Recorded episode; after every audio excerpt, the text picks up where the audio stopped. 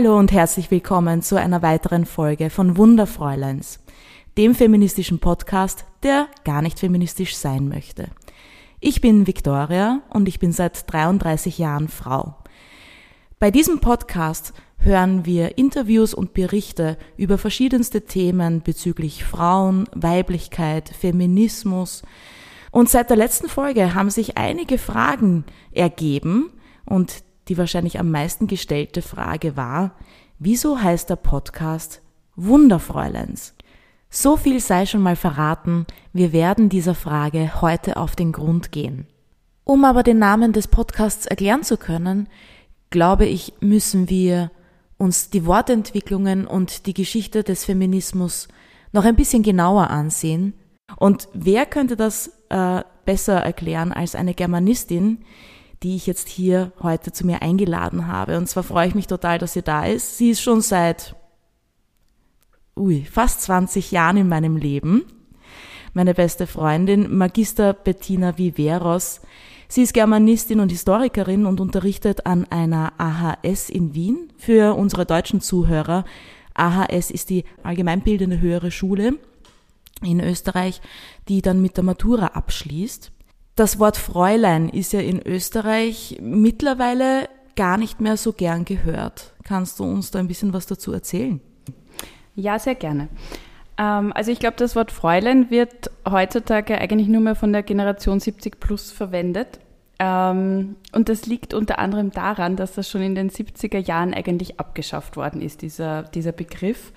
Ähm, also da wurde damals von vielen kritisiert, dass Fräulein ja eigentlich eine Verkleinerungsform ist für eine erwachsene Frau. Und Frauen wollten äh, im Erwachsenenalter auch mit Frau angesprochen werden und nicht verkleinert werden. Wenn wir uns kurz überlegen, wie da das männliche Pendant wäre, Männlein, ich glaube, niemand möchte so bezeichnet werden. Ähm, ja, und dieses Recht wollten auch Frauen haben. Was aber interessant ist, in vielen anderen Sprachen hat sich das schon erhalten. Also im Spanischen sagt man noch immer Senorita oder im Französischen Mademoiselle, im Englischen Miss. Äh, bei uns gibt es das nicht mehr wirklich. Welche Frauen sind als Fräulein äh, benannt worden? Ähm, alle unverheirateten jungen Frauen wurden okay. so bezeichnet. Ja. Genau. Ich glaube, das hatte gar nicht so was mit dem Alter zu tun, ja. sondern auch äh, ältere Damen, die unverheiratet waren, wurden dann Fräulein benannt. Und das gab ja dann auch diese Komplikationen, weil eine ältere Frau trotzdem eine Frau ist. Und das rührt daher, ähm, dass Frauen ähm, ursprünglich als es, also als es angefangen hat, dass Frauen auch in die Berufstätigkeit gegangen sind, ähm, hat man die als Fräulein bezeichnet in, in ihren Jobs.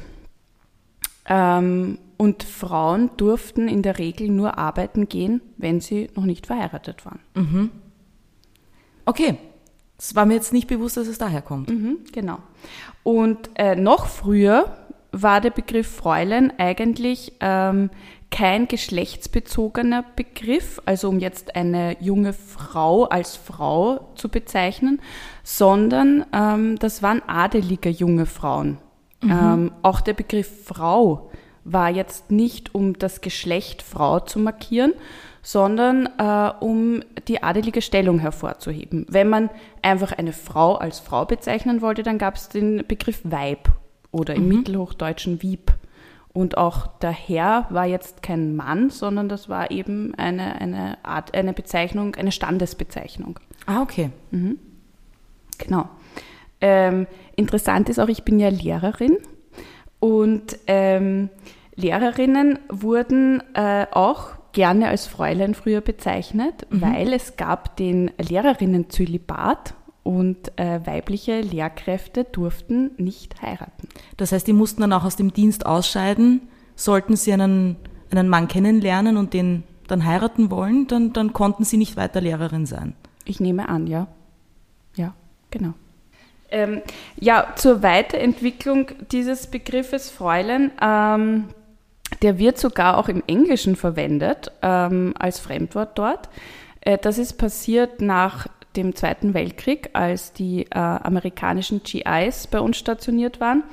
Ähm, da hat sich das, äh, dieser Ausdruck deutsches Fräulein äh, etabliert. Und das hat man dann auch übernommen im Sprachgebrauch und ähm, davon stammt dann auch der Begriff deutsches Fräuleinwunder mhm. ähm, ab oder überhaupt Fräuleinwunder. Ja. Ähm, damit hat man äh, junge, attraktive, moderne, selbstbewusste Frauen bezeichnet in der Nachkriegszeit. Und das wurde dann auch in anderen Bereichen verwendet. Also zum Beispiel junge Autorinnen, die ihr erstes Werk äh, publiziert haben, wurden dann auch oft als Fräuleinwunder bezeichnet. Und ähm, später haben dann vor allem Feministinnen kritisiert, dass das vielleicht irgendwie ein abwertender Begriff ist. Ja, ähm, und wenn wir schon beim Fräuleinwunder sind, würde mich natürlich sehr interessieren, was eigentlich Wunderfräulein sind. Du stellst mir also die Frage, die ich jetzt in letzter Zeit oft gehört habe.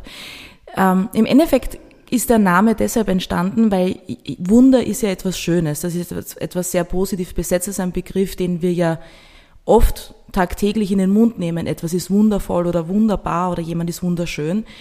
Ähm, oder eben äh, man glaubt an Wunder oder ein, ein, ein Wunder ist passiert. Das heißt, es ist ein extrem positiv besetzter, äh, besetztes Wort. Fräulein im Gegensatz dazu ist halt tatsächlich eben schon seit 50 Jahren mehr Schimpfwort oder, oder mehr Beleidigung, ähm, als es eben positiv besetzt ist.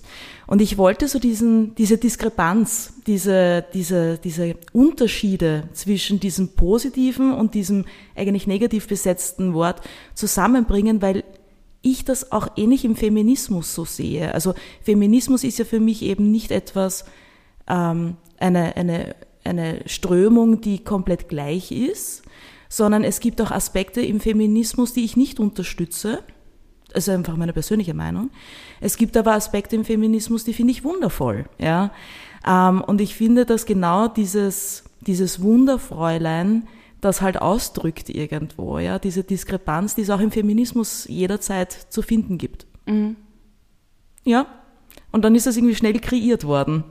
Ja, ist ein, ein, ein lustiges Wortspiel. ähm, weil wir gerade jetzt auch schon von Feminismus gesprochen haben. Äh, auch da gibt es ja, wie jetzt schon gesagt, äh, verschiedenste Ansätze. Es ist keine homogene Strömung, es ist eine sehr heterogene Strömung, ist auch in vielen Ländern unterschiedlich vorangeschritten. Woher kommt Feminismus eigentlich? Ja, also das Wort an sich leitet sich ja vom lateinischen Wort femina ab für Frau. Wobei, da gab es auch schon andere Meinungen in der Geschichte. Äh, vielleicht ist manchen der Hexenhammer ein Begriff, der im Zuge der Hexenverfolgungen äh, publiziert worden ist, um dort genau festzuhalten, wie man eine Hexe erkennt und wie man die bestraft und so weiter. Ja, das muss man wissen. Genau. Und warum vor allem natürlich Frauen anfällig sind, Hexen zu sein. Ja.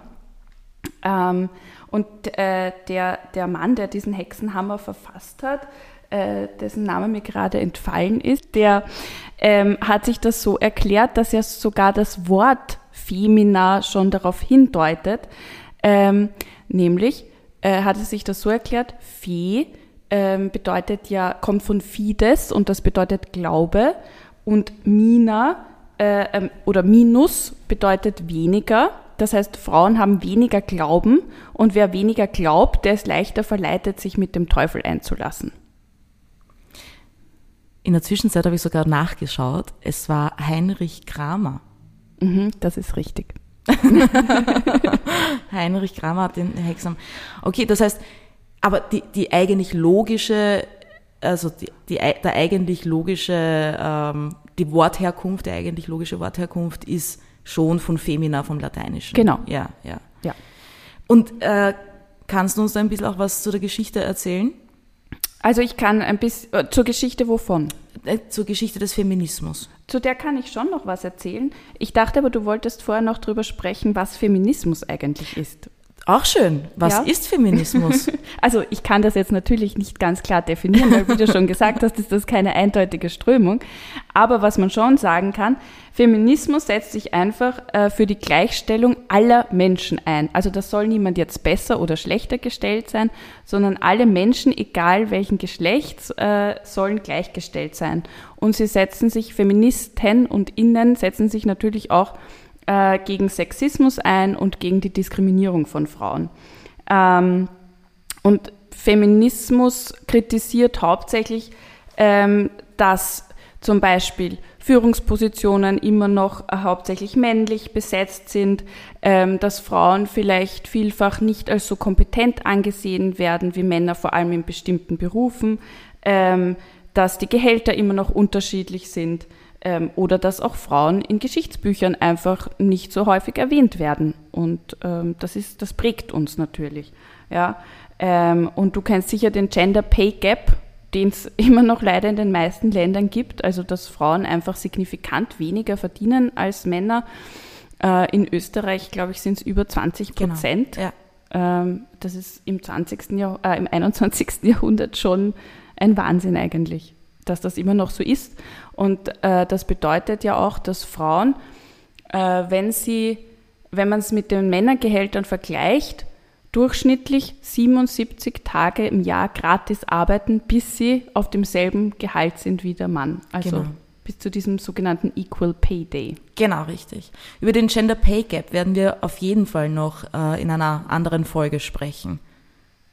Ja, und äh, jetzt wolltest du ein bisschen etwas über die Geschichte des ja, äh, Feminismus. Sehr hören. gerne, weil das, ich finde das schon sehr interessant, weil irgendwie ist Feminismus gerade durch diese MeToo-Bewegung ähm, jetzt sehr stark in den Medien immer wieder vorgekommen, aber im Endeffekt ist das ja schon eine relativ, ich sage jetzt mal, alte Sache. Äh, ja, also tatsächlich gab es, glaube ich, emanzipierte Frauen schon immer. Ich werde das jetzt, ich werde da jetzt nicht die ganze Geschichte aufrollen. Ähm, eine, die ich mir rausgesucht habe, ähm, hat im 14., 15. Jahrhundert publiziert, also in der frühen Neuzeit. Äh, das war die Christine de Pizan. Ich bin mir jetzt nicht sicher, ob ich sie richtig ausspreche. Ähm, und die hat ein Werk geschrieben, das hieß Das Buch von der Stadt der Frauen, eine Stadt, in der keine Männer erlaubt sind. Ähm, und in diesem Buch hat sie sich zum Beispiel die Frage gestellt, warum Männer eigentlich so viele Scheußlichkeiten über Frauen verbreiten. Mhm. Und hat da drinnen geschrieben, ähm, dass, ähm, ich kann da auch kurz daraus zitieren, ähm, je stärker die Frauen den Männern an Körperkraft unterlegen, äh, je schwächer und je weniger geschickt sie zu gewissen Dingen sind, desto größere Klugheit und desto mehr Scharfsinn entfalten sie überall dort, wo sie sich wirklich ins Zeug legen. ja, also die hat das schon ziemlich vehement vertreten, ähm, aber sie war damit natürlich nicht allein, aber auf jeden Fall äh, hat sie zu einer Minderheit ja. gehört.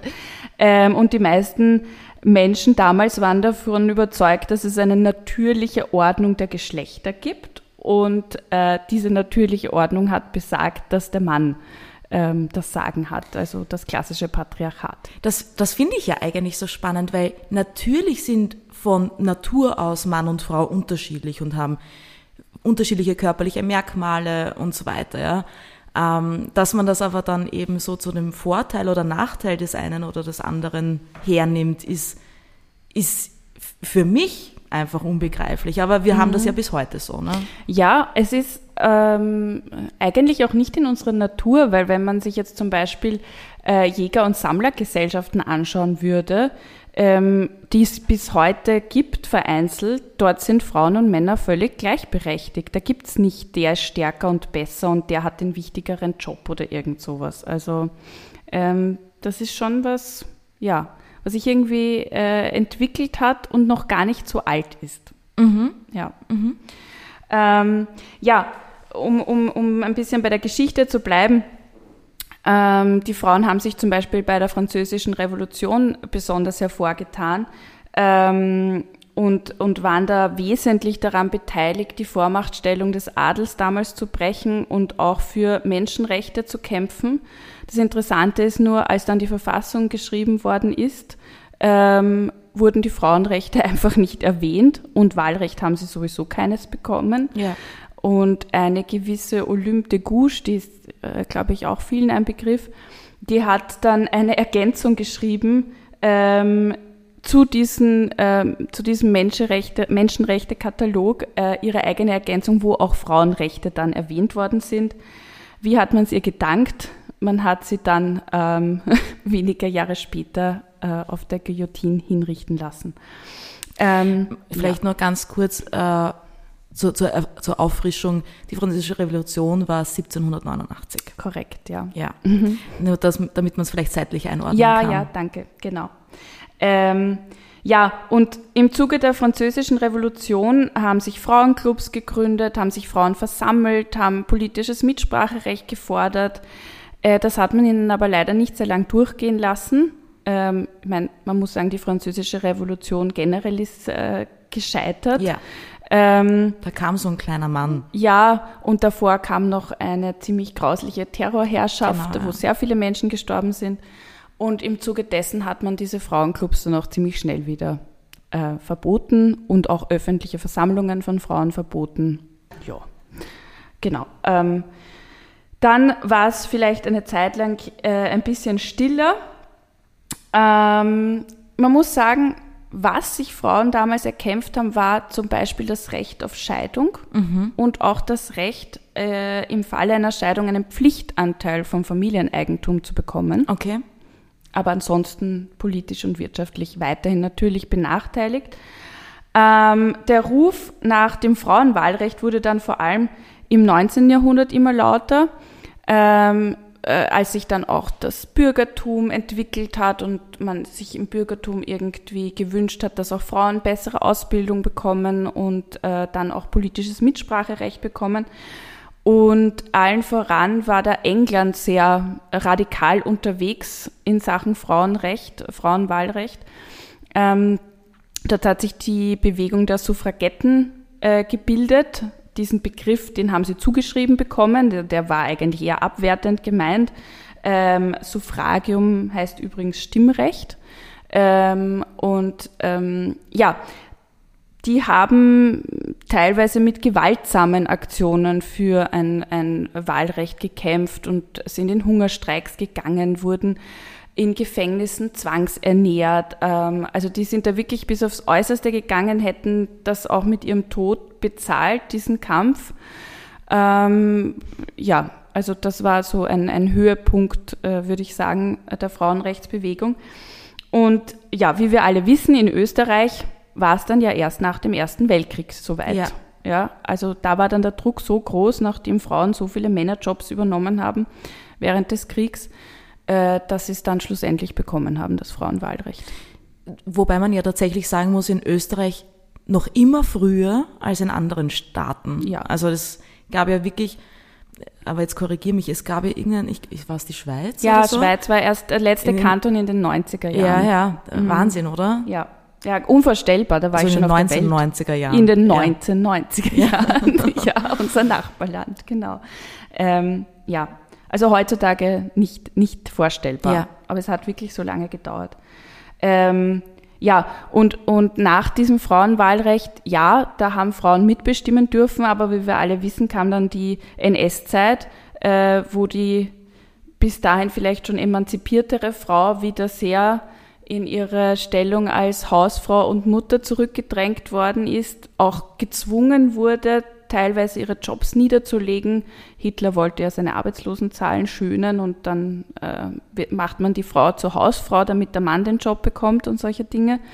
Und auch nach dem Krieg hat es lang gedauert, weil als die Männer aus dem Krieg zurückgekehrt sind, wollte man ihnen da jetzt nicht äh, mit Frauenrechtsthemen kommen, sondern eher, der soll sich wohlfühlen und, und die Frau kümmert sich um alles und ist immer schön und gepflegt und äh, so es weiter. War ja, glaube ich, auch gerade in den 50er Jahren oder halt in der Nachkriegszeit einfach diese, die, man wollte ja rück, zurückkehren zu diesem normalen Leben. Und das normale Leben war anscheinend für manche dass die Frau zu Hause ist und, und der Mann ja. arbeiten geht. Ja. Eine männliche Idylle. ja. Ähm, ja, und in den äh, 60er Jahren dann hat das Ganze wieder Fahrt aufgenommen. Ähm, vielen ist da sicher die Alice Schwarzer ein Begriff, mhm. ähm, die zum Beispiel initiiert hat, dass äh, fast 400 Frauen in der Zeitschrift Stern veröffentlichen, dass sie abgetrieben haben. Das war ja damals noch verboten. Ähm, also auch das war ähm, das, das, Recht, über den eigenen Körper zu entscheiden, das wurde den Frauen nicht zugestanden. Ähm, und in Österreich muss man sagen, war, waren ganz zentral die 70er Jahre, als ein uralt Gesetz äh, reformiert worden ist aus dem Jahr 1811. Ähm, das war die Familienrechtsreform. Bis dahin galt nämlich der Mann als Oberhaupt der Familie. Mhm. Ähm, war für die Finanzen zuständig. Das heißt, die Frau musste den Mann fragen, bevor sie irgendwelche Ausgaben getätigt hat. Ähm, sie musste auch den Nachnamen annehmen. Ja. Ähm, und ähm, dann nach dieser Gesetzesreform waren Mann und Frau äh, in der Ehe gleichgestellt. Sie hatten die gleichen Rechte, aber auch die gleichen Pflichten, weil bis dahin war ja der Mann für den Unterhalt zuständig und nach dieser Reform beide zu gleichen Teilen. Mhm. Und vielleicht auch interessant, auch ab diesem Zeitpunkt erst waren eheliche und uneheliche Kinder rechtlich gleichgestellt. Ah, okay. Das heißt, dieses abwertende Wort des Bastards. Also das wurde dann eigentlich erst in den 70er Jahren sozusagen ein bisschen verbannt, oder? Ja, also ob das noch so ein Thema war, weiß ich nicht. Ich Aber vor dem nicht. Gesetz jedenfalls. Ja, okay. Ja. Äh, aber ich finde es trotzdem auch total spannend, wenn ich mir jetzt vorstelle, ja, wir hatten da zwar dann eine, eine Reformierung des Gesetzes, aber zum Beispiel Vergewaltigung in der Ehe ist bis in die 90er Jahre erlaubt gewesen. Hm. Also es ist auch so etwas, wo man sich denkt, das, das ist ja nicht so lang her. Ne? Mhm, ja. Aber man konnte damals gegen seinen Ehemann im Endeffekt dann auch nichts sagen, weil es ja. auch eine gewisse eheliche Pflicht war, eben Sex zu haben. Mhm. Und wenn sich der Mann das genommen hat, ohne dass da ein Einverständnis geherrscht hat, dann war das nicht einmal eine Straftat. Ja, wurde nicht als Vergewaltigung angesehen. Nein, nein. Ja. Spannend. Äh, wir kommen jetzt auch noch zu einem Thema. Ich, ich finde das eben, also ich, ich beschäftige mich ja selber auch sehr stark eben mit der Geschichte des Feminismus. Und ich habe ja auch zwei Stiefkinder, zwei Stiefsöhne, die schon recht groß sind. Die sind jetzt 16 und 18 Jahre alt. Und natürlich diskutieren wir immer wieder abends beim Abendessen über verschiedenste Themen. Und da kommt immer wieder etwas auf, nämlich Gendern. Also für mich etwas, das mich ja auch schon seit der Schul- und seit der Studienzeit oder gerade die Studienzeit sehr äh, viel beschäftigt hat. Ähm, ich selber sage ja, dass Gendern sehr wichtig ist. Also mein, du, du kennst das schon aus unseren zahlreichen Gesprächen, aber äh, für mich ist ja immer so dieser Leitsatz oder der Leitgedanke, dass Gedanken zu Worte werden und Worte werden zu Taten. Also dass es so quasi in den Menschen immer so abläuft.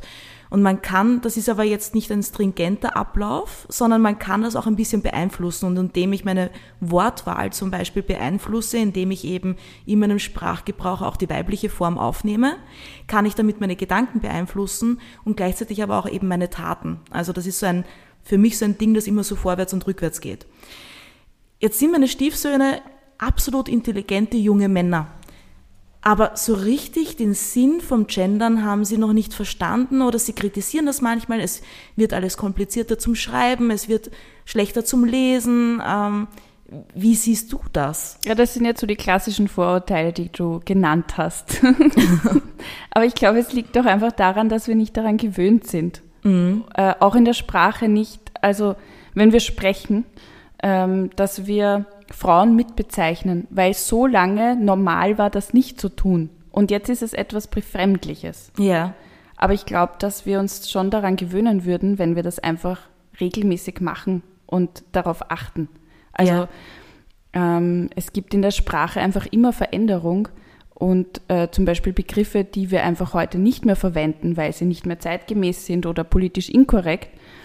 Und ähm, andere Bezeichnungen sollten verwendet werden, weil äh, man muss sagen, wir leben in einer demokratischen Gesellschaft und an der sollten möglichst alle Menschen teilnehmen und deswegen sollten wir auch alle Menschen, die in dieser Gesellschaft sind, richtig ansprechen. Mhm. Und das geht nur mit einer geschlechtsneutralen Sprache.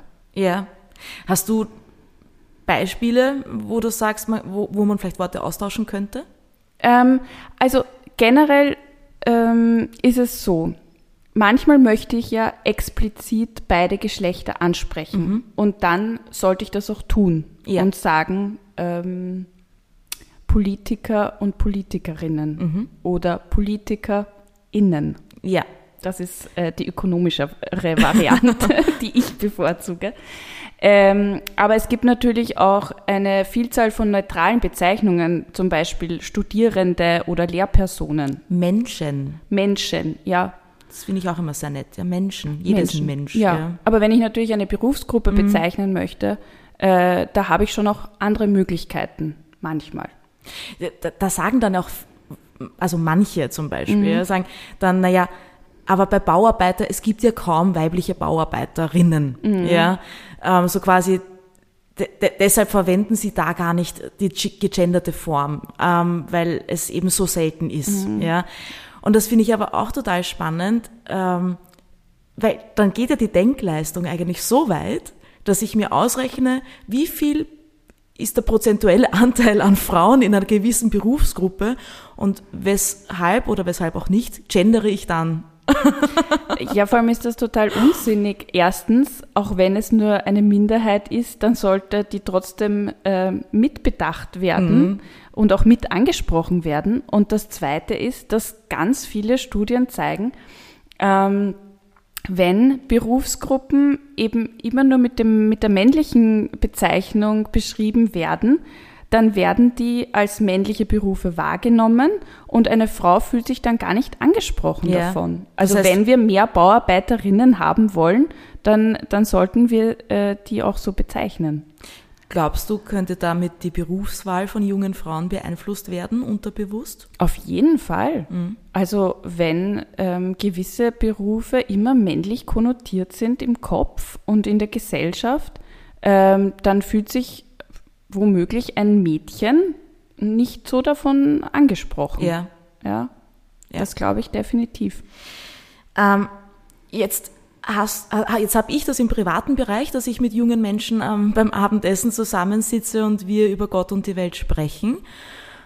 Jetzt hast du das aber in deinem tagtäglichen beruflichen Leben. Und vor allem deine Schüler sind von 10, 11 Jahre alt bis hin zu 18. Das heißt, manche begleitest du ja dann wirklich das, das ganze adoleszente äh, Lebens, den Lebensabschnitt. Wie würdest du sagen, wird äh, dieses Gleichberechtigungsthema oder der Feminismus in der Schule heutzutage Gelebt. gelebt oder auch unterrichtet? Kann man so etwas unterrichten? Ja, deswegen habe ich gelebt verwendet. Ähm, also natürlich fließen in den Unterricht diese Themen ein. Im Geschichteunterricht, im Deutschunterricht, ich hoffe in jedem Fach in irgendeiner Art und Weise. Ähm, aber in Wirklichkeit, glaube ich, muss man Gleichberechtigung also leben in der Gesellschaft und natürlich in der Schule. Ähm, da da geht es um eine Vorbildwirkung. Ja. Also so wie es früher war, ich brauche drei starke Burschen, die mir den Fernsehwagen herrollen. Ähm, das sollten wir Pädagoginnen vermeiden. Abgesehen Fernsehwagen, gibt's sowas noch? Ja, nicht mehr. Aber weil das ein Relikt ist, sollte auch diese, diese Art und Weise SchülerInnen einzuteilen. Also ich, ich, ich versuche wirklich darauf zu achten, wenn ich Hilfe brauche bei technischen Dingen, dann sage ich nicht, wer von den Burschen kann das gut, sondern ich frage, wer kann mir helfen oder Ja. wer hilft mir etwas tragen. Und es me melden sich ganz oft die Mädels, die einfach sehr hilfsbereit sind, muss Ja. man sagen. Ähm, und ich glaube, es würde sie auch stören, wenn ich, wenn ich da gezielt nur Burschen anspreche. Ja. Ja, ähm, das würden sie, glaube ich, nicht einsehen. Und ähm, als ich noch nicht so konsequent war mit dem Gendern in der Sprache, haben sie mich, also die SchülerInnen, sowohl Burschen als auch Mädels, immer mal wieder auch ausgebessert. Ja. Frau Professor, Sie müssen gendern. Ja. Ja, Das finde ich aber gut. Ich- Es ist natürlich für uns alle eigentlich noch eine Umstellung. Ich, ich merke das ja selber bei mir auch. Ich versuchte immer sehr politisch korrekt zu sein. Ähm, jetzt nicht nur in feministischen Themen, sondern äh, grundsätzlich in, in allen Fragen. Aber man vergisst das dann doch schon ab und zu, ja, Ja. dass man da eben gendern sollte oder mh, eben gewisse, gewisse Begrifflichkeiten zu überdenken. Ja, was ich mit meinen äh, SchülerInnen in der Oberstufe auch schon diskutiert habe, war ähm, das Pronomen Mann. Da gibt es ja auch immer wieder Streit, ob wir das nicht irgendwie ersetzen könnten. Also das Pronomen, das meinst du das M-A-N. M-A-N, Ja. ja. Mann. ja, Das ver verwenden wir doch ständig. ständig. ähm, ja, äh, aber was ist die Alternative? Ja, Mann, Frau, ne? Also irgendwie, das wird ja dann so, aber es ist ja überhaupt in der Sprache, gut, gut, dass du heute da bist mit, als Germanistin, ja? Also auch diese, diese Wörter wie herrlich, wo der Herr Mhm. drinnen steckt und das Wort dämlich, wo die Dame drinnen steckt.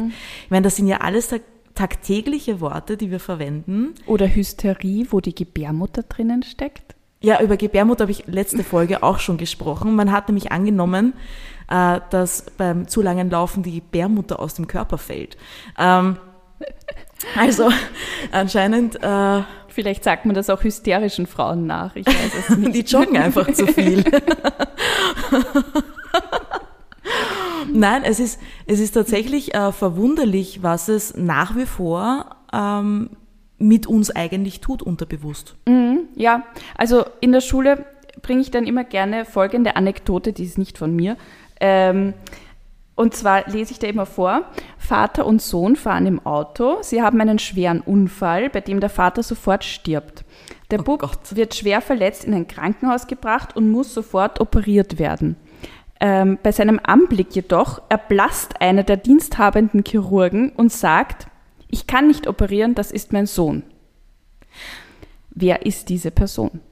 Na, die Mama. Ja, und als ich dieses Rätsel Ja. zum ersten Mal vor vielen, vielen Jahren gehört habe, habe ich sehr lange überlegt. Und auch meinen Schüler, Schülerinnen ähm, denken dann oft lange nach und Das kommen dann ich. mit Cousin, Onkel, Stiefvater äh, und lauter männliche Personen, Mhm. weil man bei Chirurg in erster Linie natürlich an einen Mann denkt. Mhm. Das kann jetzt daran liegen, dass hier nicht die weibliche Mhm. Bezeichnung verwendet worden ist oder daran, dass wir zum Beispiel mit Ärzten immer noch äh, vor allem Männer assoziieren. Und wenn Ja. wir in die, in die Werbung schauen, da wird ja auch noch immer gesagt, fragen Sie Ihren Arzt oder Apotheker. Ja. Ja, stimmt. Ja, ist, Habe ich auch noch nie drüber ist nachgedacht. Usus. Ja. Da denken wir auch nicht viel drüber nach. Und auch in vielen Zeitungen wird nicht gegendert. Das haben wir letztens auch mal besprochen, gell? Das ist, ähm, also um das auch zu erklären, wie wir eigentlich drauf gekommen sind. Die Betty arbeitet äh, nebenbei auch noch bei einer Zeitung. Und tatsächlich hast du dann erzählt, eigentlich wird da nicht gegendert. Es soll auch explizit nicht gegendert werden. Ich habe das schon ein paar Mal versucht, aber das ist nicht erwünscht. Weil es sonst zu lange werden würde oder, oder gibt es da irgendwie einen Grund? Ich nehme an, dass es äh, von der Wortanzahl dann und, und auch, dass das einfach so die Blattlinie ist, dass, ähm, nicht, dass eben die Frauen mit gemeint sind. Und es ist interessant, weil ich arbeite im Sportteil und gerade SportlerInnen sind in der Vorstellung immer noch oft Männer. Ja. Ja. Und gerade dort würde ich gerne die weibliche äh, Seite hervorheben und dass es auch eben viele erfolgreiche Frauen im Sport gibt, weil das ist äh, in vielen Bereichen immer noch eine Männerdomäne. Mm, aber ja, wir, Ja. wir gendern nicht. Ja, finde ich auch total spannend, weil das ja auch das öffentliche Leben bei uns total prägt. Ja. Und wie, wie kann ich von jemandem erwarten, dass er in seinem Alltag das Gendern einbaut, wenn es im Alltag aber nicht vorkommt und nicht vorgelebt wird? Zumindest zu wenig, ja. Ja. Ja. Und ich glaube, vielleicht wird man auch schnell als Feministin abgestempelt, was ja mittlerweile oft ein Kampfbegriff ist. Ja. Äh, wenn- Emanze. Ja, Emanze, genau. Äh, wenn man das aber konsequent tut. Ich, also sprachlich zu gendern. Ja. Ähm, ja. Äh, Das ist ja auch, äh, weil du das jetzt gerade angesprochen hast, also dass Feministin oder fem, feministisch oft als äh, negativ besetztes Wort verwendet wird. Das war ja auch der Grund, wieso mein Podcast zwar ein feministischer Podcast eigentlich ist, aber gar kein feministischer Podcast sein möchte, weil das eben so oft in eine negative Richtung geht, weil eben so oft dann gleich an diese, und ich sage es jetzt ganz bewusst, Kampfemanzen gedacht wird. Ja? Ähm, und das, das finde ich dann eigentlich total schade, weil eben meine, mein, meine Begrifflichkeit für Feminismus eben eine ist, ja, Mann und Frau sollen so frei sein in ihren Entscheidungen, dass sie machen können, was jedem beliebt, äh, und das auf einer gleichberechtigten Art und Weise.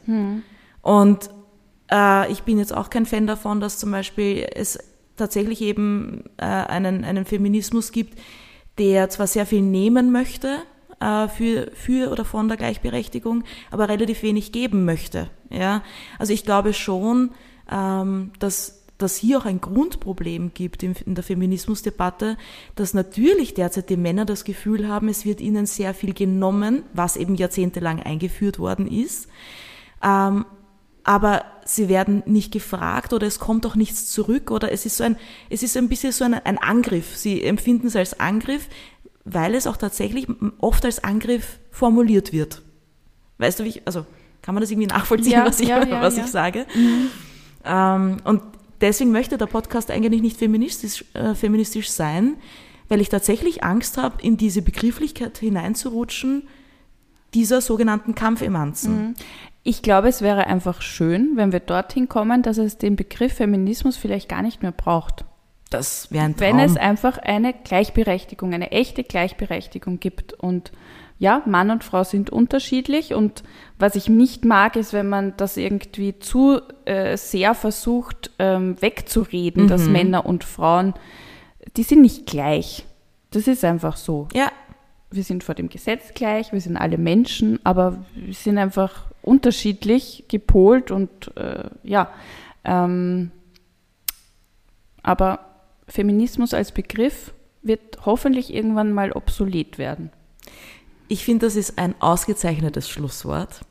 Vielen, vielen Dank, dass du da warst und mit mir über die Begrifflichkeiten des Feminismus äh, gesprochen hast, auch einen kurzen historischen Abriss gemacht hast. Äh, ich möchte mich auch für die Einladung bedanken und es hat mich sehr gefreut, zu diesem für mich doch sehr wichtigen Thema hier sprechen zu dürfen. Dankeschön. Ich hoffe, dass es ganz viele von deinen Schülerinnen und Schülern hören werden. Wir werden sehen. bedanke mich mal bei allen Zuhörerinnen und Zuhörern. Wer mir Feedback geben möchte zu dieser Folge oder einer anderen, kann das tun unter wunderfräuleins.gmail.com ich freue mich auch über Nachrichten via Facebook. Es ist facebook.com slash wunderfräuleins. Ihr könnt mir aber auch gerne auf Instagram folgen, at wunderfräuleins. Und jetzt kann ich eigentlich nur sagen, vielen Dank fürs Zuhören und wir hören uns bei der nächsten Folge.